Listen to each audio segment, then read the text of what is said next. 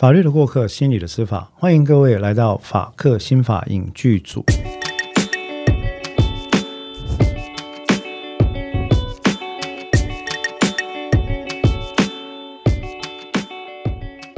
大家好，我是主持人黄志豪律师。我是向军，诶，临床我们的临床心理师哈，希望其实你不会期待有一个临床心理师多一个新的科别叫司法临床心理师吗？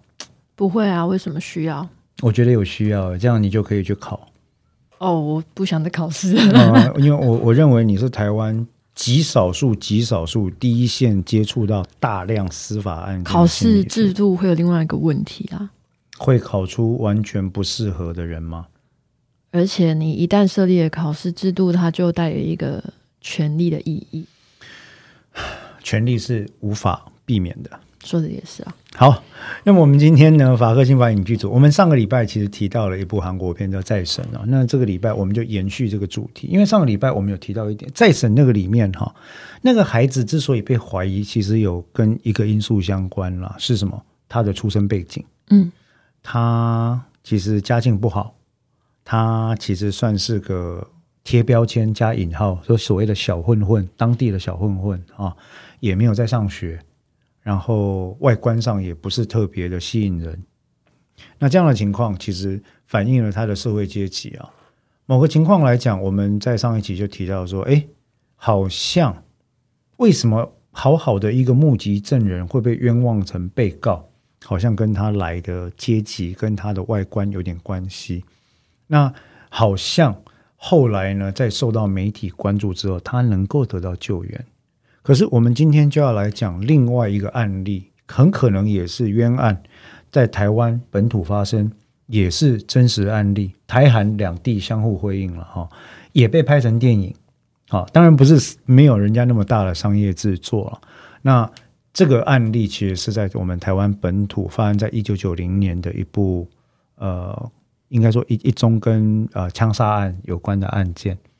然后他的这部电影的名字呢叫做《审判王信福》。三横一竖王啊，那信仰的信，福气的福，王信福，王信福何许人也呢？审判王信福其实是应该说是在去年上映的了哈。那这部电影呢，坦白讲，它并没有像韩片、日片、美片或者是其他的台湾本土片一样有那么呃宏伟的资金跟背景。这部片的导演其实就是我们业界的一位钱翔钱导演，他目前也是台艺大的老师。那跟另外一位有名的文学作家，也是剧本作家张娟芬，娟芬也是我个人的朋友哈。那编剧呢，其实就是娟芬本人。然后呃，这一个剧本哈，坦白讲，它跟我们在讨论前一部电影《再审》的时候很类似的。这部电影完全是编剧这边依照原审的卷宗内容相关的证物去改编之后写出来的剧本，所以可以说是非常贴近原貌的。好，那本片的演员呢，其实也是集这个文青界的大咖于一炉了。哈，都是大家都在友情赞助，包括徐志强《冤案平反者》啊，阿强，包括马世芳，嗯，呃，之前在那个圆明电台耳朵借我节目的主持人，那最近也刚刚因为乙方事件也刚离开是哈，那包括张慧晶总助呃总编辑，同时他也是很有名的文学作家，那以及呢。在下 我跑去混了一个角色啊，不是我去了，是娟芬叫我说，哎，至少你来帮忙啊，我那我就去了啊。我跟娟芬其实就是他他找我就会帮忙这样。好，那我们几个人就分别演什么呢？演在审判王，既然就是审判嘛，它其实就是法庭戏，我们就演在王信福的审判里面，担任法官、律师、检察官以及被告四个角色。你是什么？我是我还能是什么？我是辩护人啊。哦，你居然不是检察官，其实我很想演检察官、啊，你很会演，就是很讨人厌的检察官呢、我也可以演很讨人厌的辩护人啊，啊，说的也是啊，我是你本人。对啊，我也可以演很讨人厌的法官啊。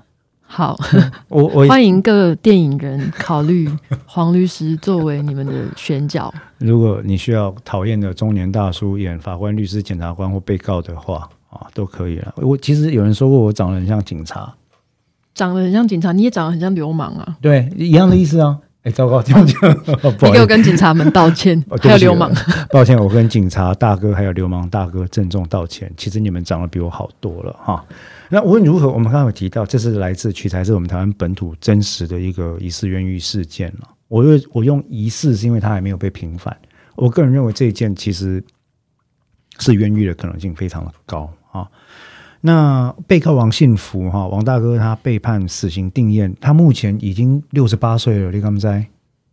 他关在死死囚牢里面，他已经六十八了。他他是几岁的时候进去的呢？他关他关几年？我有点忘掉了，十几年了吧？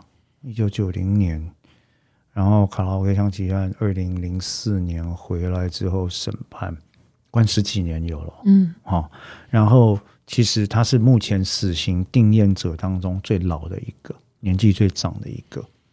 那这部片的剧情其实就是各位只要稍微查一下王信福案，大概就看得到哈。一九九零年的八月十日呢，那王信福带着他已经怀孕的女朋友张青梅到达一个卡拉 OK，叫做船长卡拉 OK，然后去庆祝啊。那因为这是剧中的名字吗？对吗？这是真实的状况，真实的也是这些这是，真实，因为因为呃，张娟芬在写这个改编剧本的时候，参照就是卷证。哦，我是说，因为我有时候他们会把真实的名字抽掉，嗯，那嗯。那这个原审的判决其实都查得到，这些资料其实这是都是公开领域的资料哈，所以我们在这边其实并没有各自的考量。好不，我们还是可以不谈这些东西了。那总而言之，王信福带着他的女朋友哈去卡拉 OK，然后因为本来是要庆祝嘛哈，那就找了朋友来。那他大概也希望说啊，又要被这老杯啊，以后可以定下来这样。结果呢，酒酣耳热之际，传出两声的枪响，哇，有人被杀了。谁被杀呢？警察。哦，警察被杀是非常非常非常麻烦的事情嗯啊，因为等于是挑战公权力嘛。那其实开枪的人大家都看到是谁了哈，其实就是王信福的朋友，也是以前也是一个角头老大，叫这个李庆林啊。那李庆林有个小弟叫姓陈，叫陈荣杰。那陈荣杰开了枪，这一点其实没有、没有争议，嗯他自己也承认啊。嗯，然后大家也都看到他开枪啊。问题是，侦查机关不满足，只有一个人。侦查机关的怀疑就是说，啊，那无人叫你开枪，你你想来开枪，嗯你跟他无冤无仇，你台警察被冲上，哦。于是他们就开始追，那追他们没有动机嘛，对不对？对对，你就是人家小弟啊，嗯那你当然就是开枪的人嘛。是那是谁叫你开的？那有大哥身份的在场，其实就是这个王信福跟李庆林啊。那王信福其实就变成主要嫌犯之后，其实侦查一开始他就知道大概大概啊，这个冤情是洗不掉，所以他就逃了，逃到中国去，从此逃亡十四年。后来因为身体的状况恶化，眼睛啊哈，他必须要回来台湾看诊，那所以呢，就变成要回来看诊的过程就被逮捕。问题是这个案子里面哈，唯一指证王信福的人就是陈荣杰。陈荣杰公王信福给我亏啊，好、他指认他之后呢，呃，他其实就被枪决了。就就已经执行死刑，一九九二年嘛，你看一九九零年发生，九二年就开枪就就把他执行掉了哈。然后他既然已经死了，剩下的证词就是他指控王信福开枪的证词，这可以说是什么标准的死无对证啊？死无对证，因为王信福想要跟他对质说，不是我是你大哥才对吧？我我凭什么命令你啊？嗯，对啊，啊，我我跟你又没有权利关系，你又不是我小弟，枪也不是我给你的，我也没有接济你跑路，而且最合理的情况是你推给我，这样才能救你大哥，不是吗？是啊，是，哦，那那其实王信福的辩护人在庭都提出了这些重大的疑点，可是这些重大的疑点都还是顶不过在检方跟警察这边跟他们合作的这个呃陈荣杰所提出的这个证词啊。他原本是想说，说是别人叫我开枪的，我比较可能逃过一死吗？你说陈荣杰本身哦，是啊，我其实认为这跟逃过一死一点关系也没有、哎，这应该就是他不能牵连自己的大哥进来，所以他一定要找一个人啊，那他何不自己承担呢？不可能，因为警察一定会问嘛。我刚刚就问你了、啊哦因为他们你是小弟啊，你跟这两个警察对对啊，你跟这个警察有什么仇恨？嗯嗯，那因为说哦没有啊，就上面的人叫我开的。谁是谁叫你开的？是你大哥吗？没有没有，我大哥没有跟我讲这个事情，是另外一个老大。嗯哎，那些王幸福给他亏耶，一个要亏钱，单两个 get 掉。原审的判决是里面是这样写的哦、是那这部电影其实我们在拍摄的过程，哎，我可以讲我们在拍摄的过程哈，很骄傲吗？这是唯一一部哦，到目前为止，呃，我的人生到目前为止曾经参与过的电影制作的 project，呃，很有趣啊，我我觉得真的是大开眼界哈。但是我我电影制作是如此繁复而严谨而精美而而注重细节的工作，我以前不知道，我以为我以前都以为说电影就是你拿个像 iPhone 的东西有没有，或者拿个摄影机啊就拍。拍拍完之后就某一个人把它剪剪剪剪在一起，啊，那得掉，没有没有没有没有。好，那这一次我其实亲自参与之后才发现说，哇，非常庞大而复杂的一个体系，而我们这个甚至只是一个伪纪录片，不是商业片哦。嗯，好。那在在参与这个这次之后，其实我们所有参与者都对这个冤案有了更深的反省。反省的意思就是说，因为你看嘛，我是演辩护人嘛，那马世芳饰演检察官，哦，他演检察官很像，因为他那个慵懒的神情、无力的语调，然后不端正的坐姿，眼睛看也不看被告的这件事情。我后我后来就是演完对手戏之后，然后下戏，我就跟马世芳讲说：“马芳，我跟你讲，刚刚看到你在法庭上这样啊，真的很想扁你，因为很像，就因为很像啊。那蛮符合那个在庞大工作量的检被磨出来的检察官可能会有的样子。对，就有一点我们英文所谓的 indifferent，他就他 doesn't care 是不是你干的，他就是做他的工作。但我觉得必须要说明一下，有的时候检察官磨到后面，他可能不得不或他必须如此，因为这么多案件，这么庞大的情绪量，也许并不是任何一个人可以负荷的。无法负荷。其实我也常常觉得很难负荷，嗯检察官的心情完全理解。所以我们这样讲的意思不是要去怪检察官，检察官非常辛苦，嗯，哦，有没有可能去减轻他们的负担？我觉得这才是重点。是好，但是重点就是说，在这个案子里面就出现一件事情，我觉得哈，那被告是谁演的？被告是阿强演的，徐志强。然后法官呢，就是张慧晶。那张慧晶反正里面就因为我跟他有沟通过嘛，我说你演法官要多酸有多酸就是了。所以后来他就学会了那个很著名的那句话：“大律师。”果然是你教的。好，我我就跟慧晶讲说，法官不难演。第一个常翻白眼，第二个动不动就翻卷或摔卷，第三个翻完白眼之后，律师讲完话，抬头下巴对他，鼻孔对他，接下来就加一句“大律师”，啊，这样就很像某些法官。那我还是要讲我还是要讲，这个其实开玩笑成分居多，但是确实有一些法官的表现，在庭表现是这样。这个可受公平啊！我想，我我想鼓励大家的是说，尽量走进法庭去观察，因为被你观察到了法庭哦，你就可以看到司法人员是什么样子。嗯，哦，那这个是好事。那总而言之呢，会经会开始这样演，那所以我觉得我们那一庭其实对戏是很有感觉。但是我觉得，其实，在那个拍摄的过程里面，最感人的一件事，其实我觉得最感人最伤人一件事情哦，是阿强徐志强。那徐志强呢，他在以被告的身份，最后讲了一句话，这句话我其实觉得很难过啊。他说：“反正我以前被提报流氓嘛，哦，所以你们司法制度冤枉一个好人也是刚好而已啊，是不是？那这用坏人。对冤枉冤枉一个坏人也是刚好而已啊。这意思就是说，反正我已经被贴了标签嘛，嗯，那所以你们落井下石不是刚刚好而已吗？那或者大家可能会觉得说，就算这件不是你做的，你以前所做的东西可能也值得这些处罚。是就是这样啊，就是这样。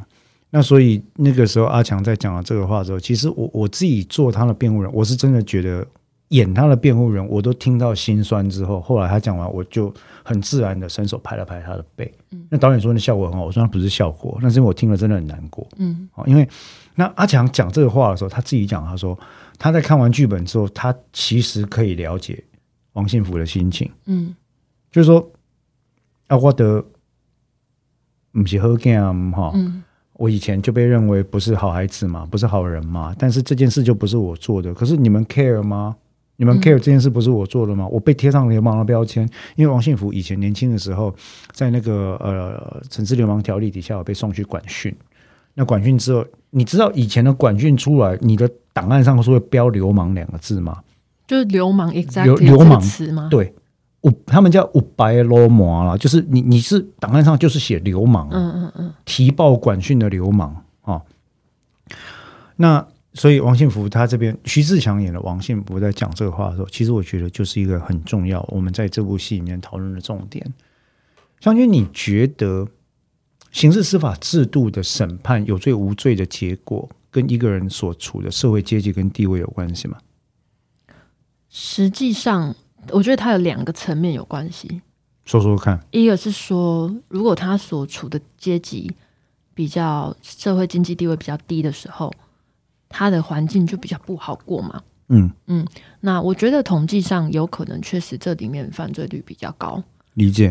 对，所以你的意思是，社会经济地位跟一个人的犯罪行为可能有某种程度的关联性。可能有某种程度的关联性，但是来自于难过这件事，生活难过这件事，但没有没有那么直接的关联性，是这样讲。但是另外一个，我觉得我们更要谈的就是说标签化这件事情。跟偏见，对对对，嗯，追随标签而来的偏见，这是为什么？其实各位听众朋友，如果有在听我跟湘君讨论的话，我们很常把尽量把不要贴标签这个事情拿出来讨论，嗯，因为标签化是一种结思，嗯。杰斯啊、呃不管以早期 Daniel Kahneman 他们做的研究，或 Traversky 他们做的研究，其实就在讨论这个事情，就是说，没错啦，杰斯是方便你一眼辨识，可是杰斯常常出错，杰斯让你看不清楚事物的本质，嗯对吧？啊，那很多时候，立功哦，像大家很喜欢听那个茄子蛋。浪子回头跟龙榴莲高杰有没有？高杰大哥我也很欣赏他，但是他里面演的都是流氓的角色嘛。嗯，只是他演到了那个角色变成盖进去抠矮罗魔，对，可是他也有另外一方面，他也有可能做过坏事啊。嗯那为什么你看到他被 present 成很可喜、很可爱的时候，你就喜欢他了？我觉得不是 present 呢，就是说，任何做过坏事的人，他都有他立体的样子啊。其实每个人每件事本来就都是立体的。是啊，是他确实有可能是一个个性很可爱的人啊。是对，我我也认识这种人啊。那你说一个人曾经做过一件坏事，终身都是坏人吗？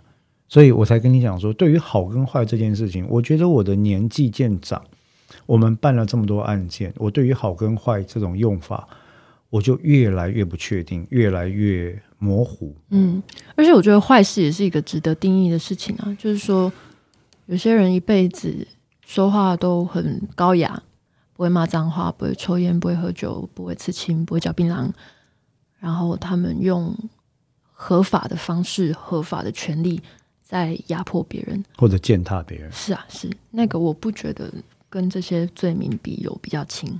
对啊。是啊可是好，接下来，所以跟着你讲这边，我就要讲下一点了。有在社会中上阶层的人，透过合法的方式剥削或者是压榨他人，就算犯了罪，相较于那些在社会中下阶层的人，以比较透过暴力或者是比较明显的方式嗯，去侵害他人的权益，这两种人，你觉得哪一个受到司法系统的处罚会比较重？应该是中下阶层吧。事实上是如此。中上阶层，你地位越高，他要处理你，就会遇到很多我们没有办法想象得到的阻碍。对举例来讲，我们常常会讨论，你看哈、我们在进行量刑的时候，依刑法五十七条进行量刑，我们要考虑很多事情。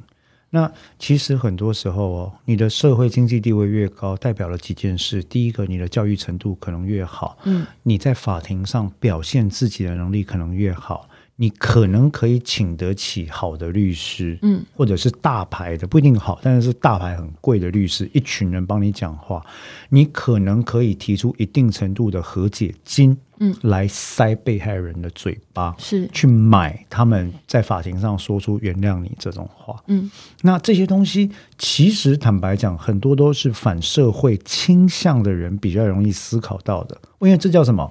操弄系统。是啊，是，我知道系统怎么跑，我就可以操弄它，对不对？所以你审判长希望看到我痛哭流泪，我就痛哭流泪给你看。嗯，你希望看到我衣衫褴褛，然后在法庭磕头，然后撞破头，跟被害人家属道，我就撞破头给你看。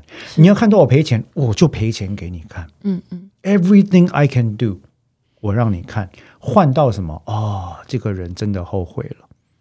被告学呃大学程度，呃，然后呢也跟被害人达成和和解，支付相当金额，在庭呢又有真挚痛哭的表现，而且多次表达后悔之意啊。嗯那本庭估念他痛改改过之情呢真挚，因此呢予以从轻量刑。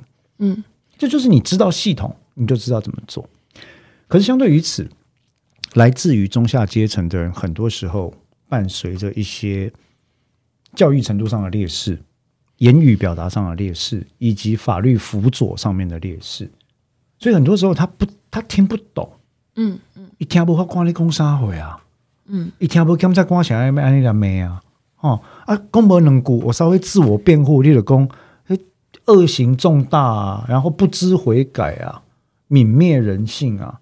啊，我我就作为被告，我只是在讲我人生的事情给你听，我到底是哪里恶性重大？嗯嗯，你法律上不是有给我自自我辩护的权利吗？是啊，其实没有、欸，嗯法律上说有，但其实你只要自我辩护都会更重、欸，嗯，带来的观感不一样。对，观感很恶劣嘛，那媒体当然就写给他死嘛，就会变成说你这你看誓词狡辩哈，泯灭人性，然后叫你赔钱赔不出来，对不对？叫你和解没办法和解，嗯，然后教育地位不高，这叫什么？你没有教化可能性嘛？是啊，我想到我们之前有一个当事人，就说他是一个病犯啊，就是说他是病人，然后法官在问他说：“如果你出去之后，你会自己如果没有人盯你，你会自己规律服药吗？”然后那个那个病人病得很重嘛，他就诚实的说：“我可能不会、欸。找死啊！你看，”对，然后大家就觉得说：“哇，太夸张了吧！他居然给他这个机会，他还说他不会规律恶服药，劣对不对？然后我就想说，其实他蛮诚实的，因为他真的有可能不会服药，在那个病情底下，很多病人都不会规律服药。那这很正常啊。是一来是病逝感，二来是那药的副作用让人觉得很不舒适，是啊是，所以他是回答了一个诚实而不利于自己的答案呢。那你就会因此而受到处罚。对，对，那所以我们说《审判王幸福》这部电影，其实在讨论了一件我觉得很重要的一个议题，就是说哈，有些时候你在这件案子里面有没有做这个被控的行为，好像已经不重要了，嗯反而是跟这个案子无关的两件事重要。一个是社会跟媒体怎么看你，嗯一个是你过去曾经被贴过什么样的标签。嗯好、我我相信这两件事情，其实某个程度来讲，呃，不管是我们上个礼拜提到的再审，或者是这个礼拜提到的审判王信福，一个是已经平反的，一个是尚未平反的，那它都有一样的特色，特色就是都没有证据，特色就是都有在平反的路程上，可是呢，它的差别之处在于说，一个案件受到媒体的瞩目，它作为人的一面被挖掘了出来。嗯一个案件里面呢，却因为标签到现在没有能够被撕掉，因此不能够被平反。嗯，那这个是我们目前讨论这个问题了。这让我想到我之前去跟庭跟庭的时候，有一次，反呃，我我去跟庭的经验其实很少，然后那时候去旁听某一个庭的时候，我就觉得非常非常的悲伤，这样，嗯，就我觉得法法律审判这件事情非常的悲伤，因为就有点连接到你刚刚讲阶级这件事情，有的时候我们在判的不是这个案件。我们在判的是这个人，对，然后所有的量刑在讲的一件事情，这件事情让我就觉得非常悲伤，就是我们在判断这个人值不值得活下去。对，我们在称斤论两，看这个人的人生值多少钱。你的人生是还有很多贵金属可以回收，嗯所以我把你丢进去矫正。嗯还是你的人生就像是捡破烂的，我已经把你的人生都收集压在一起了，结果卖不到五毛钱，那你就叫没有教化可能性啊！是啊，但是我就那时候就在想说，哇，怎样叫做值得活下去？然后我当下在在听的过程中，我就在想，我比他值得活下去吗？这个是很难的一个问题。嗯，但是我想，对于你这样的问题，或许我们身边在阳光底下活动的大多数朋友，都会不假思索的直觉反应。当然，我们比他更值得活下去。但我觉得答案对我来说比较好的答案，就是说这个问题为什么悲伤，正是因为它很荒谬。我当然值得活下去，嗯，但他跟我一样值得，因为值不值得活下去，本来就是一个理所当然的答案，他没有评判的标准。有趣的问题是哦，在哲学上、逻辑上跟刑事政策上，我们所考虑的这些点都是周延有效的。就是说，就像就像有关死刑的逻辑嘛，剥夺他人性命是不对的。所以，用任何手段剥夺他人的性命的行为都是不被允许的。所以，国家以任何手段剥夺个人性命的行为也是不被允许的。所以，死刑的刑罚存在本身是有问题的。这是一个周延的逻辑论证。可是，像像你刚刚提到说，这个人。值不值得活下去？这个值得并不是透过纯逻辑论证来判断，嗯，这个值得是交托给社会多数人的嘴巴来做评判。说穿了，它就是一个 popularity contest，就是一个欢迎度调查，就是一个网红眼球订阅率的调查，嗯，就是一个现场民意公投，嗯。我那个时候去参加了一部话剧的演出。观赏了《我们与恶的距离》啊，那剧场，嗯，啊，剧场版，然后他们的设计非常的新颖，可是里面的一个设计，我我我个人，我好像我跟你讲过，我觉得胆战心惊，就是你觉得该不该枪决执行谁这件事情，嗯，他拿出来投了票，嗯嗯，然后我在现场，我非常的痛苦，我太太坐在旁边，我非常非常的难过，然后我其实有点就是眼眶红，不是。不是因为这个戏，因为这戏我看过了，而是因为这件事情，我联想到就是说，哦，我们以投票的方式决定他人的死活，那跟我承办的案件，就是一个班上的多数小朋友用投票的方式决定少数票小朋友能不能做什么的霸凌行为，有什么不一样？是啊，是我我分辨不出来不一样，可是大家投票投的很开心，然后我我就不寒而栗，我就在场，我就觉得我手机完全没办法拿出来。嗯，那对啊，我当时因为我也有去看，我看别场这样，我当时也是在现场狂哭。对，其其实那是非常难过的一个体验。当然，我觉得这个意思不是说剧组做的不好，嗯，剧组做的很好，他们就是因为他做的很好，就是因为他们做的太好，所以这个变成一个社会实验。嗯嗯，然后更难。是，就会变成是说，你凭什么投票？这样，对，凭什么？可是就凭我们没有进入司法系统。但我我特别想要讲值不值得活这件事情，就是说，嗯，大家可能会觉得我们在资源有限底下，嗯，或者是想要保全自己底下，难免会这样啊。然后觉得这是一个好的做法，也我猜想有些人会这样，但实际上。我我不讲受刑人，不讲犯罪人，不论他是冤案或是其实他真的有做。我要讲就是，我们一天到晚在判断别人值不值得这件事情，其实让全部所有的人都为此而受苦。是因为我们在心理治疗里面，其实太常看到个案进来讨论，有一个一直让他很焦虑、非常受苦的地方，就是这整个社会、整个所有制度都在一直在看你值不值得被好好对待。嗯。嗯，所以当我们有时候很理所当然的，就是去评判别人，嗯，值不值得被好好对待，你你值不值得活下去的时候，实际上，当你这么做的时候，你自己其实也会掉入那个焦虑里面，是因为你知道这整个社会是在这样运作的，所以我们每个人都在对别人这么做，但我们每个人也都因为自己这么做，还有别人这么做而陷入那个痛苦的漩涡里面。这基本上就是一个。无尽的回圈了。是啊，是我们审判别人，我们透透过审判别人得到自己的解脱，但同时我们被别人审判，而别人透过审判我们得到解脱，于是我们不断的在这个轮轮回里面这样下去。那大家其实都不断的在受苦，或者把让别人在受苦。好，我们今天我怎么讨论到最后这么的沉重哈？我很抱歉，没事没事。其实本来只是要谈《审判王幸福》那这部电影其实当时在版权上，嗯，应该说北医大这边是认为他们有这部电影的智智慧财产权了。不过我觉得其实，嗯，我觉得还有商量的余地。但无论如何，这是一个共同创作的作品。那也有很多人为这件事情付出了很多的时间精力，包括我的一点点时间。然后哦，我去看部电影的时候，发现自己真的很胖。但但不是重点了，我的观感我不予置评啊。我的观感不是重点，重点是如果各位有机会在看到《审判王献福》公开放映的时候，我真的很想拜托各位呃听众伙伴可以去看一下《审判王献福》啊啊，去了解一下这个事情的始末。去理解一下为什么会有这样的一种事件，不管你认为他有做没做，他该死或不该死都没有关系。我从来就不会觉得立场不同，所以我们就不能讨论事情。但是去看一下，嗯，知道就好，哦，就知道就好。好，那我们今天的法克新法影剧组呢，这个审判王幸福的讨论就到这一边。那一样的，欢迎各位如果有想到什么，哦，我们这边可以。之前你知道说到这个，之前有听众伙伴。留言说，都都我对我们的评价都很好啊。有一个听众伙伴留言说，要我们去做一部韩国电影叫《溯源》。溯源是是一部关于呃性侵虐待幼年女童的一部电影，然后他如何康复的电影。